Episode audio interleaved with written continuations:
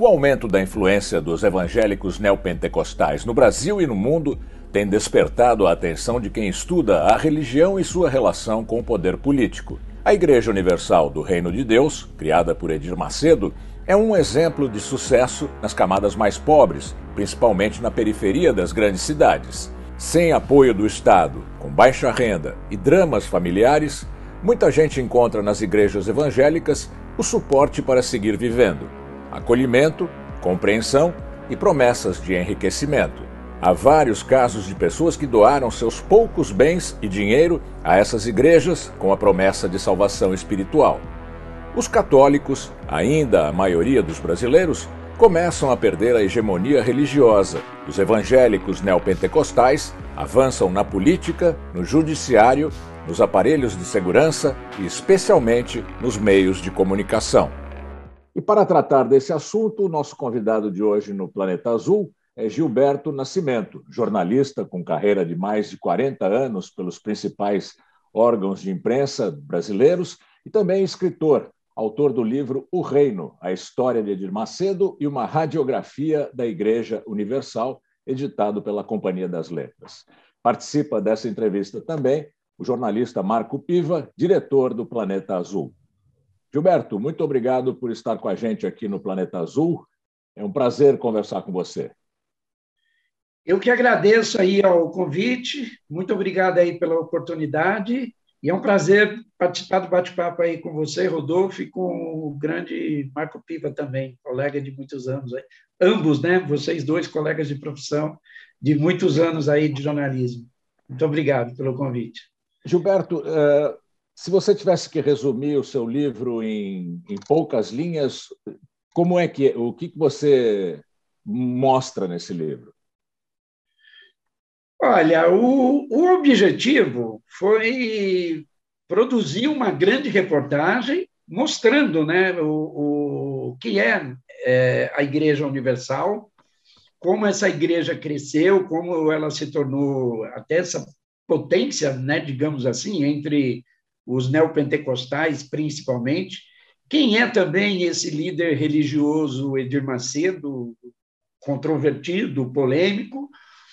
E então o objetivo foi esse: mostrar como, como surgiu Edir Macedo, desde a, a, a, sua infância, a sua juventude, como ele se tornou esse importante e controvertido líder religioso, e uma pessoa hoje uma da, da, das mais poderosas do Brasil, né? Ele é o único brasileiro e uma das poucas pessoas no mundo a ter sobre os seus domínios, né, uma rede de televisão, uma igreja, um partido político e um banco. Isso não é pouca coisa. Até o Roberto Marinho, que era tido como o homem mais poderoso do Brasil não, não teve tudo isso, né? Ele tem um banco e várias bancadas. Ele tem bancada no Congresso, tem bancada nas, nas assembleias legislativas, tem bancadas em câmaras municipais, né? Ah, o projeto da igreja, na sua opinião, é mais que um projeto de igreja? Olha, como você bem colocou, é, qual instituição religiosa tem um é, é, é, ligada ou tem um partido político, né, como tem a, a Igreja Universal, um partido político chamado Republicanos, que tem 30 deputados federais. Nem todos ali absolutamente são bispos, pastores ou obreiros, mas a grande maioria é, quase todos ligados à igreja, tem até alguns de outras denominações, tem até alguns católicos, como o Celso Russomano, que aí é católico, mas é sempre foi um parlamentar ligado à, à TV Record, tem programas lá na TV Record. Então, de um jeito ou de outro, é, é ligado ao grupo. E tem sim, como você falou, um número imenso de deputados estaduais espalhados por todo o Brasil, vereadores também. Então, eles têm bancadas próprias em, em todo lugar. É, você tem uma bancada que apoia o mesmo hoje eles o, o, o, são ligados e apoiam o presidente Jair Bolsonaro. Antes apoiavam Lula, mas aqui em São Paulo sempre apoiaram os governos do PSDB e tem a sua bancada própria que negocia, Lula... que faz as reivindicações. Então tem bancada na, na Câmara Municipal de São Paulo, tem bancada na Assembleia Legislativa de São Paulo. E antes do Lula apoiaram, apoiaram Fernando Henrique, antes do Fernando Henrique apoiaram Collor, antes do Collor apoiaram Sarney, quer dizer, é, eles é. têm uma tradição de fisiologismo, vamos dizer assim. Nessa Sim. linha, inclusive, Rodolfo, é, é possível então se dizer que se trata de uma igreja com um claro projeto político de poder. Correto. E complementando aqui, nas últimas eleições municipais, o Republicanos elegeu mais de 200 prefeitos. Tinha cento e tanto, 112. Eu não vou lembrar o número exato, mas era na faixa de, de 112. E agora, salvo engano, 241. Eu estou me fugindo do número exato, mas dobrou. Então, são, é, é um imenso poder que esse partido político também é, é, é, está obtendo. E já elegeu né, o, prefe... o, o, Crivella como prefeito do Rio, já elegeu senadores, já teve pelo menos três é, senadores, e recentemente elegeu também um, um senador pelo, por Roraima. Então, e o Edir Macedo escreveu em 2007 um livro chamado Plano de Poder, onde ele fala e exorta os fiéis a a atuar na vida política, a exercer o poder político.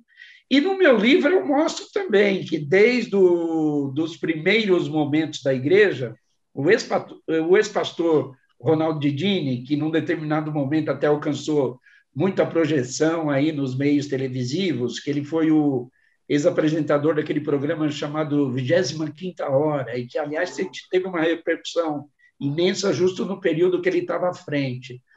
Ele diz, com todas as letras no, no depoimento que deu para mim, que eu reproduzo no livro, que o Edir Macedo sempre teve essa clareza da, do poder político. Ele falava: não basta você ter dinheiro se não tiver poder político.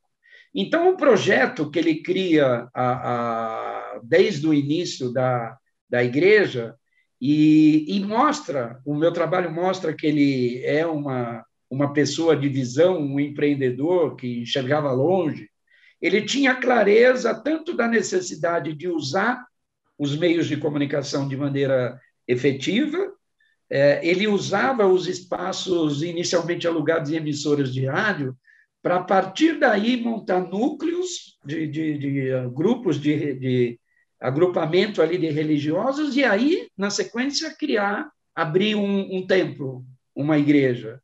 Então, você usa, uh, conquistava espaço na comunicação, abria templos, e depois, da medida que a igreja foi crescendo, sempre teve muita clareza da importância de eleger vereador e deputados. Num primeiro momento foram vereadores e deputados, depois até senador, e recentemente o vice-presidente da Câmara, do Rodrigo Maia, era, pouca gente prestava atenção, mas era o bispo Marcos Pereira, é, presidente do Republicanos e vice-presidente da, da Câmara dos Deputados. E o projeto da igreja era eleger o Marcos Pereira como presidente da Câmara.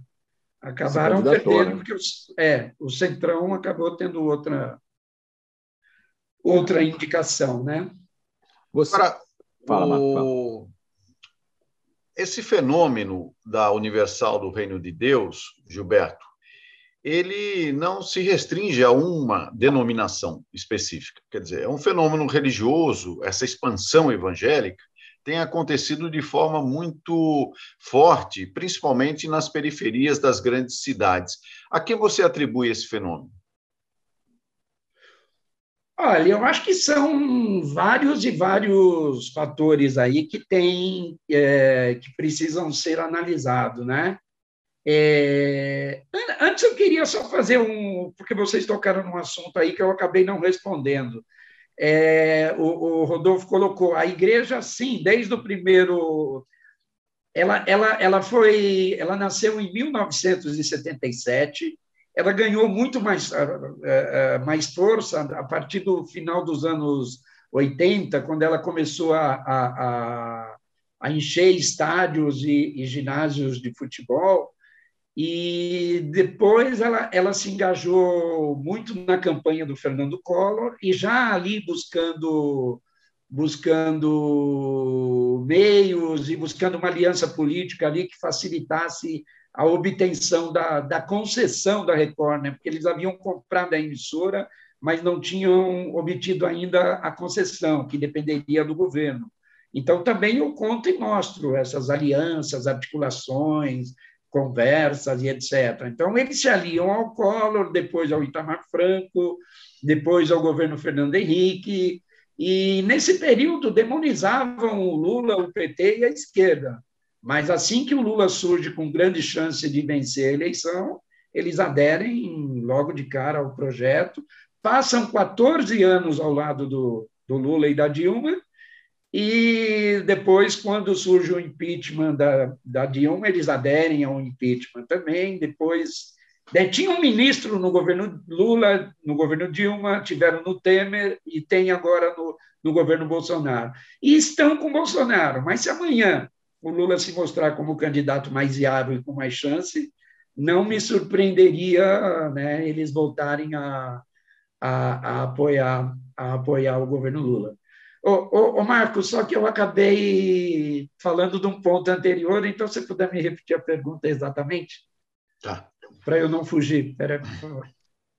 Embora a Igreja Universal do Reino de Deus é, seja a maior expoente no Brasil e em muitos outros uhum. países também, da África, da América Latina, como uma ponta de lança da presença evangélica nas sociedades, é, esse fenômeno da participação dos evangélicos, chamados neopentecostais, eles é, têm algum fenômeno por trás disso, ou seja, não apenas uma igreja, mas são várias igrejas. É, o que está acontecendo exatamente nesse âmbito religioso é, na, na sociedade, seja brasileira, seja em outros países? Então, os evangélicos vêm crescendo cada vez mais no, no, no, Brasil ao longo dos anos. Né? Nos anos 70, eram apenas 5% da, da população. Hoje, hoje são. É, quer dizer, o, o, número que a gente tem que levar em conta, porque é, é oficial do último censo, eles seriam 22% da, da população. Então, há uma defasagem aí, né, por falta de de, de, um, de um novo censo. Mas as estimativas do, do próprio IBGE são de que já no, no, em 2022 os católicos deixem pela primeira vez no Brasil de, de, de, de, de representarem mais de 50% da população. Pela primeira, de acordo com o censo de 2010, os católicos representam 65% da população. Já no próximo ano, a tendência é de que deixe de ser, é, passe a ser menos de 50%, e até 2032 os evangélicos se tornarão maioria. E quando a gente fala de evangélicos, aí, claro, tem que separar bem. Existem muitos ramos evangélicos e muitas diferenças entre eles, a gente tem os protestantes tradicionais, históricos, das igrejas diretamente derivadas da reforma, né? luterana, metodista, presbiteriana. Depois temos os pentecostais tradicionais, que chegaram no Brasil em 1910, Assembleia de Deus e a Congregação Cristã do Brasil. E aí temos os neopentecostais, os chamados neopentecostais, que são os mais barulhentos, assim vamos dizer, os que causam mais polêmica, chamam, chamam mais a atenção. E ele, esse, esse segmento, esse ramo, de fato é o que vem crescendo muito mais. E um dos motivos é o fato deles serem adeptos da teologia da prosperidade, que tem um apelo muito forte, principalmente junto às camadas mais pobres da população. Até um argumento que eles utilizam muito, aquela questão da pessoa que está no fundo do poço, então que tem problemas com drogas, alcoolismo, miséria, desemprego, etc, etc, etc. E quando ele entra na igreja e ele passa a acreditar em Deus, ele passa a doar e a contribuir. Então, segundo a doutrina da teologia da prosperidade, quanto mais você doa, mais você obtém benefícios. E, e daí surgem também as polêmicas do incentivo, muitas vezes, para a pessoa doar a sua casa, seu carro ou o dinheiro que tem no bolso né, para pagar a condução, porque a tese é que você, doando, você vai ser beneficiado e vai ganhar o dobro. Esse discurso tem muito apelo junto a pessoas que não têm mais o, ou que acham que não tem mais a quem recorrer, né? É, e eu uso até um, um, argumento também, relato no livro, que o, o, a pessoa de classe média ou de classe média alta, da elite, se ele tem um problema, vai no analista. E essas pessoas, muitas vezes, não tendo a quem recorrer, ela procura o pastor e aquela igreja ali funciona como um pronto-socorro espiritual, ali está aberto ali 24 horas por dia, e a pessoa recebe ali uma palavra de estímulo, né? Ela passa, ela aumenta a sua autoestima, ela muda o comportamento, ela consegue melhorar de vida e ele atribui toda essa mudança, tudo isso ao pastor e à igreja.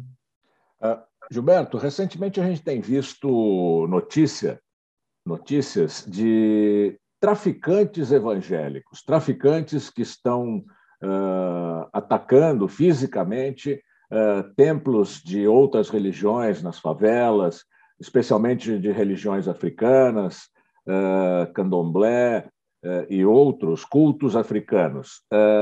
esses traficantes eles têm ligação direta com igrejas evangélicas de, de, de, de matriz neopentecostal? Eu conversei recentemente com o André Constantini, que é um ativista social lá do Rio de Janeiro, uma figura hoje bastante conhecida e que tem tido até bastante destaque na mídia, e ele é uma das lideranças do movimento de, de favelas lá do Rio de Janeiro. Conhece muito bem lá, claro, veio dali e conhece essa situação do, dos morros cariocas. E ele foi pastor da, da, da Igreja Universal é, é, algum, algum tempo atrás. Até me chama muita atenção, porque ele tem um perfil completamente oposto ao dos de membros da igreja, né? mas ele conta um pouco uma história parecida, de quando ele também perdeu o pai e a igreja ali foi quem o acolheu, foi a, a quem ele pôde recorrer ali num primeiro momento. E ele estava contando, e ele conta vários casos assim desse tipo. E eu até argumentei com ele que eu nunca tinha visto uma ligação concreta de igrejas de uma denominação específica com esses grupos de, de traficantes. Mas há um caso de um, de um pastor que era da Assembleia de Deus e que fazia trabalho com com presidiários que faziam o trabalho em, em cadeias né, penitenciárias e tal. Então, dali que começa a surgir um pouco essas ligações também. E alguns também eram de família evangélica, tinham pais e mães ou irmãos evangélicos. Então, é uma, é uma, é uma ligação, é, né, dois tipos de ligação, são essas familiares ou de trabalho que a igreja começa a desenvolver nas cadeias, de pastores que começam a tentar recuperar. E, obviamente, nenhuma igreja vai querer ter o seu nome ligado ali, vinculado. Né? Então, se tem uma, uma ligação concreta, ela não, ela não aparece. Mas é um fenômeno que tem chamado a atenção, inclusive pelos ataques que estariam fazendo a, a centros de Umbanda, de Candomblé. Uhum. E a saída é, da, é... da Igreja Universal para a África e os problemas que eles estão enfrentando lá agora, problemas legais, né? Como é que se deu essa, essa migração ou essa expansão? Não foi uma migração, mas foi uma expansão para a África. É, não só para a África, né? A igreja está em dezenas, dezenas de, de países. No meu livro, eu usei o o número de, no, de 95 países, porque consultando os sites lá da igreja, eu achei pelo menos 95 endereços. Então, dá para dizer, ou pelo menos a igreja está dizendo, eu estou aqui na, na África do Sul, ou no Suriname, ou em qualquer lugar, e o endereço está aqui. Eu não. Eu não, não é, então, então era um número que eu achei mais razoável, mas eles chegam a dizer que a igreja estaria em mais de 170 países. Em alguns, talvez, é, existem apenas grupos religiosos, em alguns lugares eles podem estar, mas com um pouco mais de dificuldade. Em alguns lugares eles cresceram muito por, por, por facilidades obtidas, por relacionamento melhor com governantes. E o, o, o, pastor, o ex-pastor Ronaldo Dini, por exemplo, ajudou a, a, a introduzir a igreja em Portugal e na África. Então, ele conta, obviamente, às vezes, por mil razões, eles tiveram mais facilidades na África do que na Suíça. Em alguns países europeus, você tem algumas leis mais rígidas que dificultam a entrada. O Ronaldo Didini conta que na África, às vezes, às vezes a igreja dava um agrado aqui e ali para um político, um presidente, alguma coisa assim, e eles se tornavam grandes amigos, né? Costumavam levar relógios de presente, etc. Mas por, pela pobreza, pela necessidade das pessoas, pela busca de uma algo salvador, algo que mude e transforme a vida ou supere a, as dificuldades, o discurso da teologia da prosperidade e o discurso da Igreja Universal, e até reforçando aquilo que o Marco perguntou lá atrás, é, é a teologia não é só universal que segue a teologia da prosperidade, né? É o mesmo discurso da Mundial, da Internacional da Graça, da Sara Nossa Terra, e são igrejas que têm crescido muito por conta de por conta de tudo isso. Então eles encontraram mais facilidade para o crescimento. Por exemplo, em Portugal, num primeiro momento por causa da língua, né, também os pastores quase sempre quando vão para os outros países são os brasileiros que dão as regras, que estão no comando. E na, na, na África, esse, esse discurso da teologia da prosperidade encontrou muita, muita receptividade. E uma outra coisa que africanos dizem é que eles viam semelhanças nos cultos, nos rituais, com algumas religiões de matriz africana. Porque, embora a Universal critique muito e fez muitos ataques a, as igrejas, as religiões de matriz africana aqui no Brasil, inclusive foi alvo de um processo que durou muitos e muitos anos e, e recentemente a Record teve que dar espaço a, a, a, esses grupos religiosos, eles introduzem muitos elementos, né, também dessas religiões nos seus nos seus rituais. É, é, muitas vezes a gente vê, se você acompanhar transmissões aí na madrugada, né, em emissoras que eles alugam, você vai ver de vez em quando o pastor de roupa branca tirando o demônio do corpo das pessoas, né?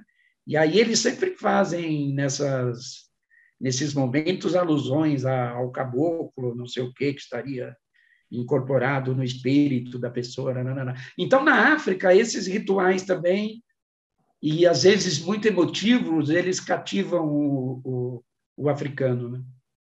Agora, Gilberto, é, recentemente a Igreja Universal do Reino de Deus teve que teve um grave problema em Angola, não é?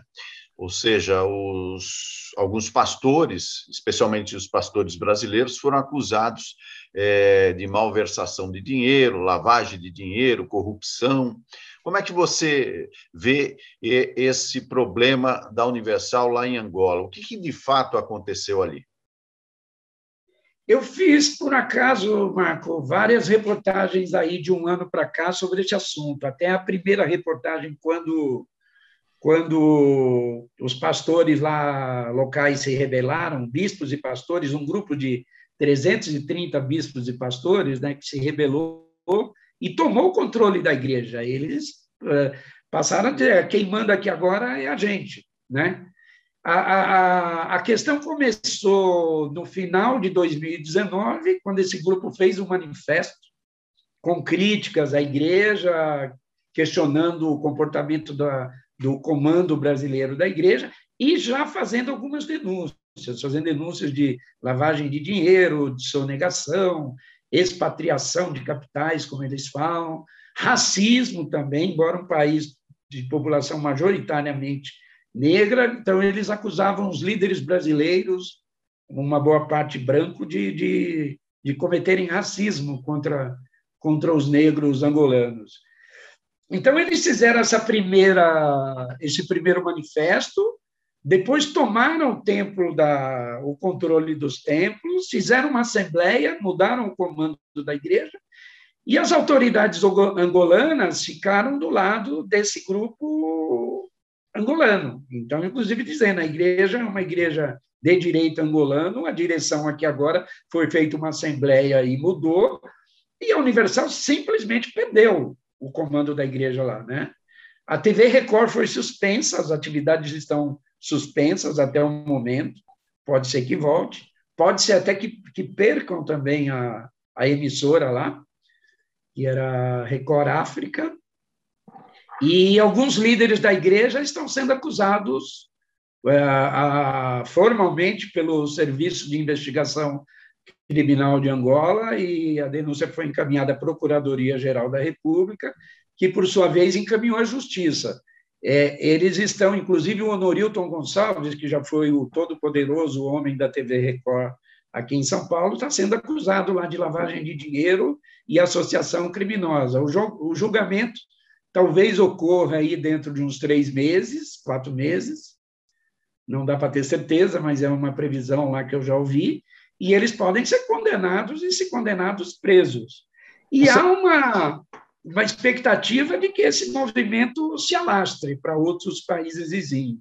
Já Essa houve reação. problema. Hã? Essa reação contrária. Essa reação. É.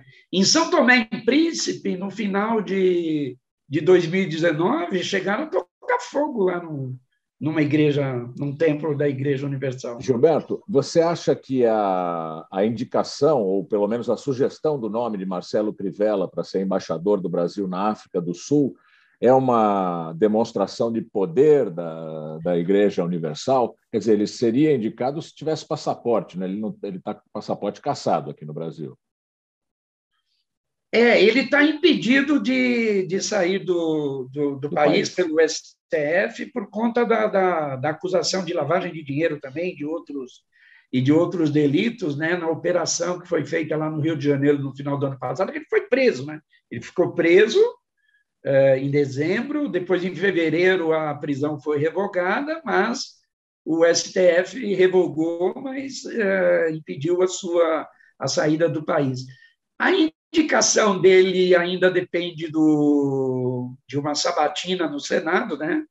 E depende também de ser aceita pela, pela, pelo governo da África do Sul. Eu conversei com alguns diplomatas, falaram em off, mas conversei até com o Celso Amorim também, que foi ex-ministro da, das Relações Exteriores do, do governo Lula.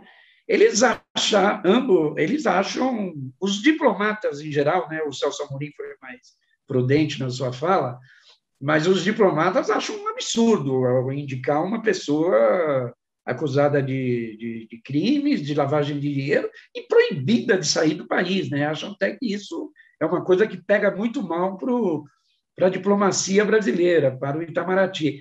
Mas, então, a, esse diplomata, que é um embaixador, considerado ministro de primeira classe, falou em off, ele acha que não passa. Mas o Crivella está tá trabalhando para ir acreditando. Ele chegou a postar na, nas páginas dele, nas redes sociais, um hino religioso, uma música dele, porque ele é cantor gospel também, né?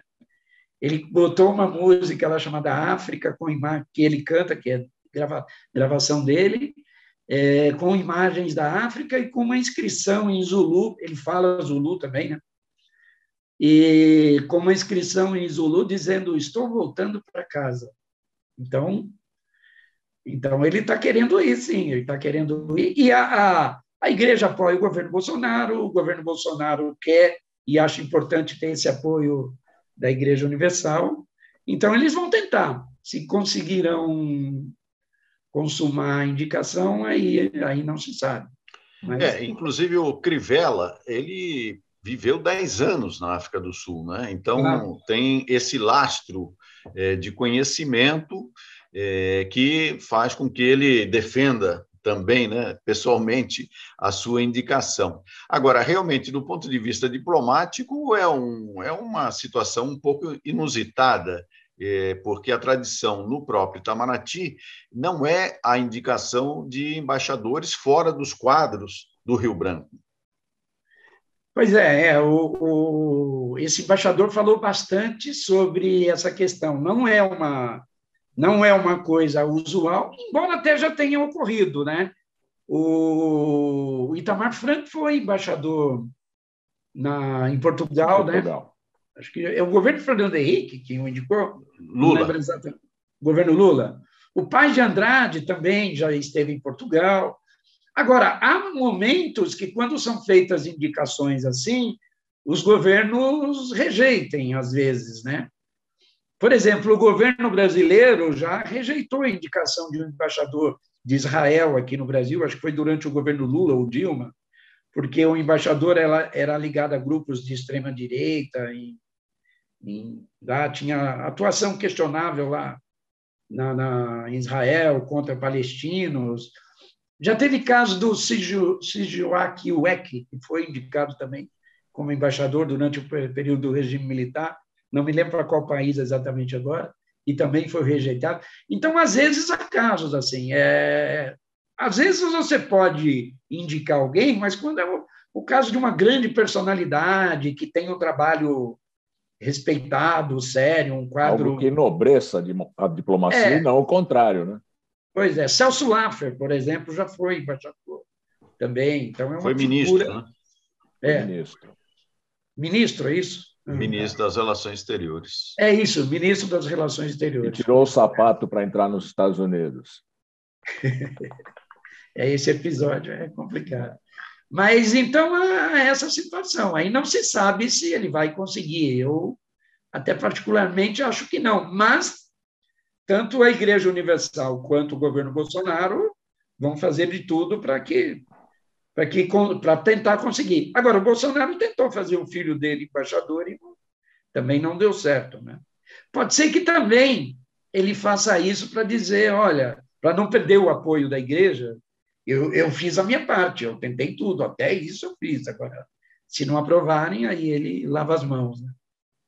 Essa expansão, você, a gente sabe que ela se dá, como você mesmo disse, não só para a África. Para os países latino-americanos, essa expansão tem esse, essa mesma força, esse mesmo empenho da igreja?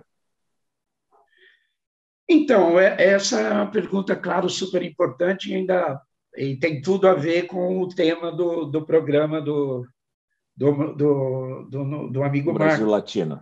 Do Brasil Latino tudo a ver. Agora, é, é curioso, porque eu, eu, eu acho que a, a Igreja Universal tem uma estratégia um pouco diferente para cada lugar onde ela vai, onde ela pisa. Eu acho que ela não age absolutamente de maneira igual em todo lugar, até por conta das reações, que são, de fato, de, diferentes. Né?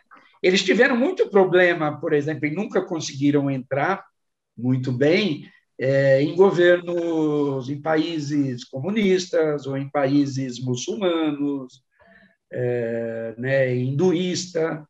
Então, é, em cada lugar você vai ter uma realidade, uma situação. E aqui na América Latina, eu acho que num primeiro momento eles começaram a agir da mesma forma que agiam aqui no Brasil. Mas só que não encontraram a mesma abertura na Argentina e no Chile. O modelo não serviu, né? Hã? O modelo não o modelo serviu. Não serviu.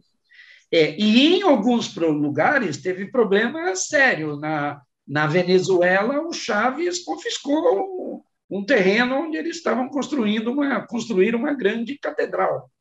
Então, lá eles tiveram problema. Então, lá, por exemplo, a igreja, durante o período, a partir do Chaves, a igreja não, não prosperou, não, não, não evoluiu. No Chile, em 1977, eles, eles, vários membros da igreja, 20 membros da igreja foram expulsos.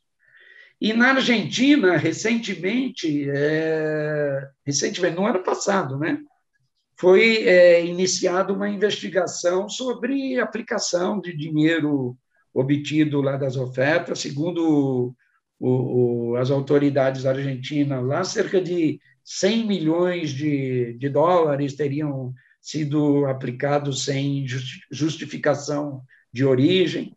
Acho que há uma lei argentina lá que diz que qualquer doações a entidades religiosas acima de 30 mil reais tem que se comprovar a origem desses recursos e a Igreja Universal não estaria cumprindo. Então, eles tiveram problemas aqui a, na América Latina e tem, por isso eu acho que hoje tem uma atuação mais discreta, digamos assim. Você acha então que a Igreja é, Universal do Reino de Deus e outras denominações também nessa linha neopentecostal são também um problema fiscal para, um, para os países.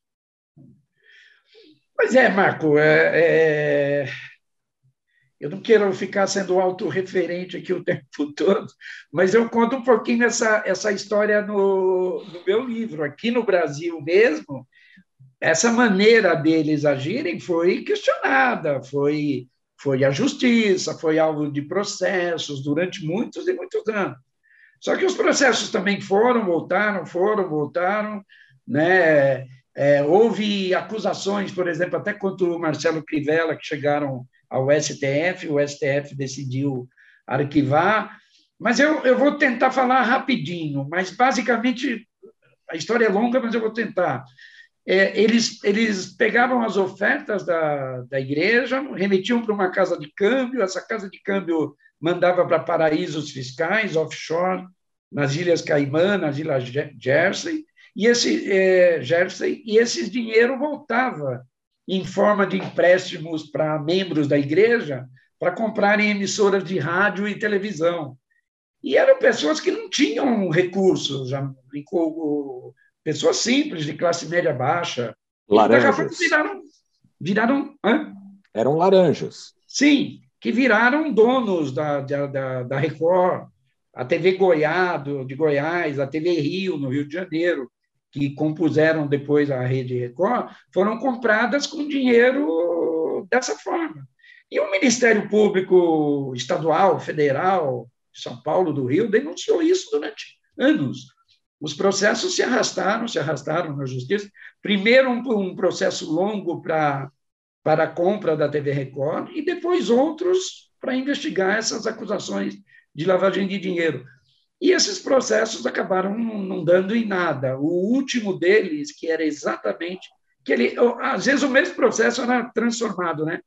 A, a Justiça Federal fez novamente as acusações em 2011 contra o Edir Macedo e quatro ou cinco líderes da igreja por lavagem de dinheiro, sonegação, uh, não estou me lembrando, associação, uh, formação de quadrilha, estelionato, e esse, esse, a, a acusação lá do, do a, o processo lá foi, foi enviado pelo, pela, pela a acusação foi feita pelo Ministério Público Federal em 2011 e já podia ter sido julgado pela, pela Justiça Federal aqui em São Paulo, mas o processo ficou, ficou até 2019 na mão da juíza aqui e acabou prescrevendo.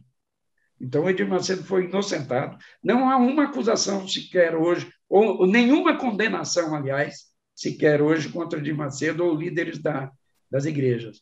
Mas esse método foi questionado. Por exemplo, não dá para dizer, eles não foram condenados, mas também não foram absolvidos. O processo prescreveu. Com uma, com uma acusação também da, das empresas lá, da criação das empresas lá em paraísos fiscais, que envolvia o Crivella, que era apontado pelo Ministério Público Federal como dono dessas empresas, é, também não houve uma, uma. Ele não foi considerado inocente, também não, é, não foi considerado culpado, mas também não foi considerado inocente. O STF arquivou. Então, esses métodos sempre foram muito questionados. Não dá para dizer que em todos os lugares eles ajam, eles agem da mesma maneira. Mas é com o dinheiro da, das ofertas que se comprou as TVs, as emissoras de rádio. Isso todo mundo sabe. E, aliás, o, o grupo, Edir Macedo, seus familiares e vários do, do, dos religiosos lá, são donos de mais de 100 empresas hoje. Isso também está tá no livro. Empresas de, de transporte, locadoras, é, empresas de segurança, Hospital, Agência de turismo. Sim, de turismo, hospital, uh, plano de saúde. Hoje, por exemplo, na Record, quase todas as empresas, as prestadoras de serviços da Record, são empresas do próprio grupo. O plano de saúde, o hospital, é, tem, eles são donos de mina d'água, empresa de indústria de água e refrigerante. Até as lanchonetes, que também tem uhum. na, Você... nos templos, também são de pessoas da família. Olhando o quadro político brasileiro, nós estamos há um ano e menos seis meses das eleições, eleições muito importantes. Eh, você acha que a, a Igreja Universal, essas denominações neopentecostais, por meio dos, das, suas, da, dos seus, das suas representações políticas, da sua participação nas bancadas, elas devem avançar ou não há espaço para que elas avancem? Olha, eles vêm avançando, né? Esse ativismo evangélico conservador se fortaleceu muito, né? Durante, com, com, nessa aliança também com o bolsonarismo. Aliás, eles são uh, bastante responsáveis também pela própria eleição do, do governo Bolsonaro. Houve uma guinada conservadora no Brasil nos últimos anos, né? elegemos um presidente de extrema direita e o voto do, dos evangélicos aí, principalmente dos grupos neopentecostais, foi importantíssimo. Eles ajudaram e muito. E eles vêm crescendo, né, né Gamberina? É só, é só a gente verificar é, é o, já o, o poder alcançado, né? A bancada de 30 deputados do República. Poxa, eles têm, só uma igreja tem um partido político. A bancada evangélica é muito maior. A, banda, a bancada evangélica tem. É, eu tava, estava analisando os números outro dia, é, eles são um pouco questionáveis aí os números, mas acho que eles têm 95 ali parlamentares é, evangélicos, mas outros aliados e próximos é, que em algum momento chegam a totalizar 190. Que compõem a tal bancada BBB, né? Boi, bala e Bíblia. É. Então, essas bancadas têm conseguido cada vez mais força no parlamento. Eles têm ele, conseguido eleger representantes para o executivo, e nas bancadas estaduais também, essas bancadas também têm conseguido aprovar leis de seu, de seu interesse, contra o aborto, contra, contra interesses de grupos LGBT.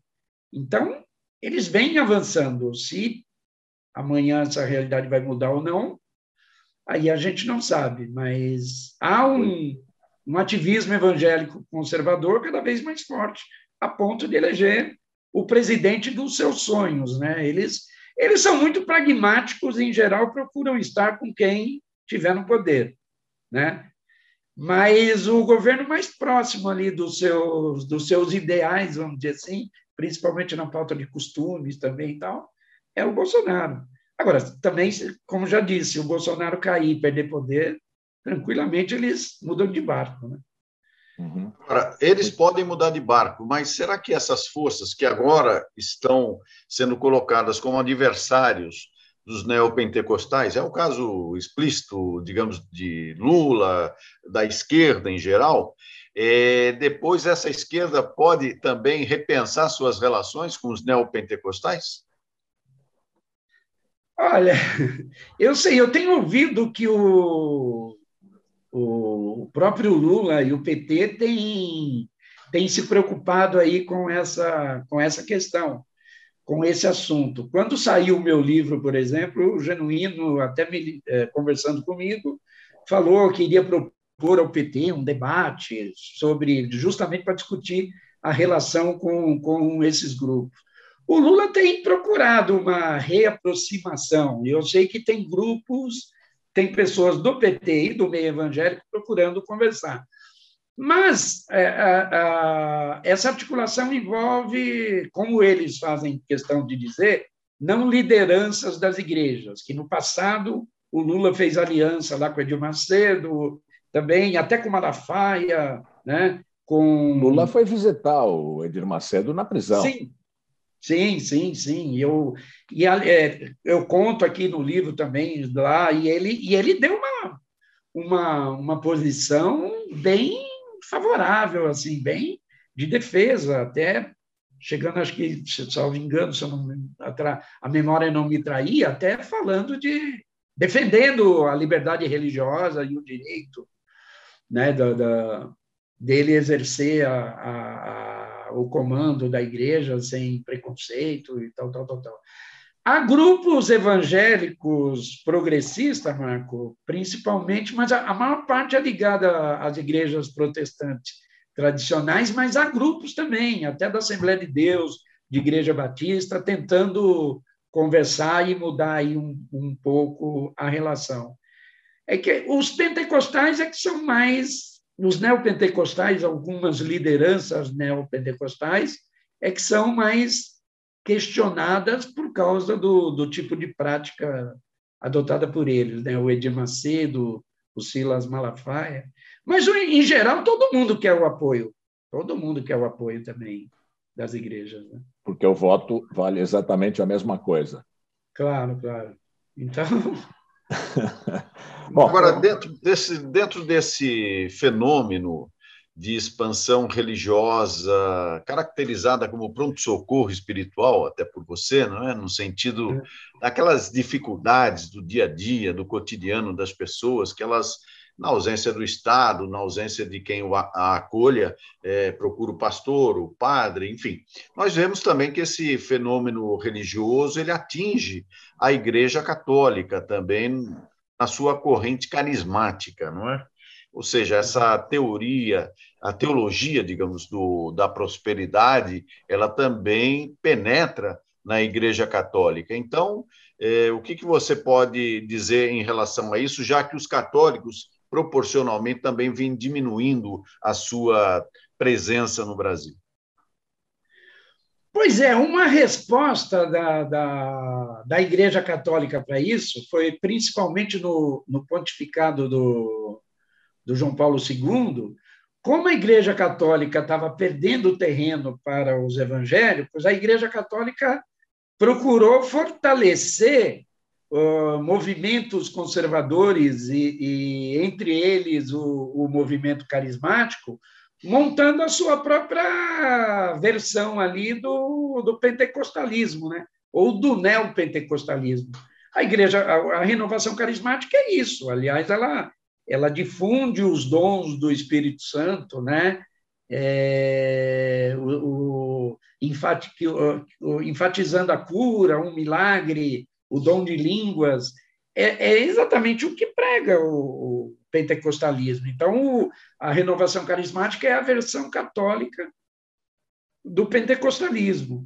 E, e, com práticas, às vezes, às vezes parecidas. Né? Não é exatamente igual, mas aquela coisa de fazer os rituais com música, aquela coisa retumbante, né, de, de mexer com o emocional das pessoas, né, e repetindo, enfatizando a cura, o milagre. E há, nos anos, é, dos anos 90 para cá, do 80, 90, principalmente 90 até começo dos anos 2000, a Igreja Católica enfatizou muito isso e fortaleceu muito esses grupos conservadores, ao mesmo tempo que, que aniquilava praticamente a teologia da libertação, que o Marco conhece muito bem. E os padres e bispos progressistas católicos, ao longo dos anos, eles foram sendo substituídos por, por bispos e padres conservadores. A, a o ensino predominante hoje na, nos seminários católicos eh, enfatizam ou refor vinham reforçando muito mais uma linha conservadora. A tendência é que mude agora com, com o Papa Francisco, mas as mudanças na igreja são muito lentas. Né? Ele já está há 10 anos, mas daqui a muito tempo, que daqui a um bom tempo é que começará a se ver essa, essa diferença. Mas para combater os evangélicos, a, a, a Igreja Católica montou a sua própria versão né, é, pentecostal ali, o seu, o seu ramo pentecostal particular. É. E que, de fato, o padre Marcelo, por exemplo, começou a trazer muito mais gente para, para, para as missas, reunindo multidões. Né? Então, o discurso conservador era fortalecido nessa linha. Ah, o, o, o pessoal da teologia da libertação ficava fazendo política e não ia para dentro da igreja rezar. Em vez de rezar, ia fazer política. Não, Padre Marcelo não. Padre Marcelo e os padres cantores, que hoje são dezenas, dezenas espalhados por aí. Fábio de Mello, Jonas Abíbio, um monte. Uhum. Bom, Gilberto, eu agradeço muito a sua participação aqui no Planeta Azul. Nós conversamos com Gilberto Nascimento, que é jornalista há mais de 40 anos, com uma carreira de muito sucesso nos principais meios de comunicação brasileiros, também escritor, autor do livro O Reino, a história de Edir Macedo e uma radiografia da Igreja Universal lançado pela Companhia das Letras. Muito obrigado, Gilberto, por essa aula que você nos deu aqui no Planeta Azul.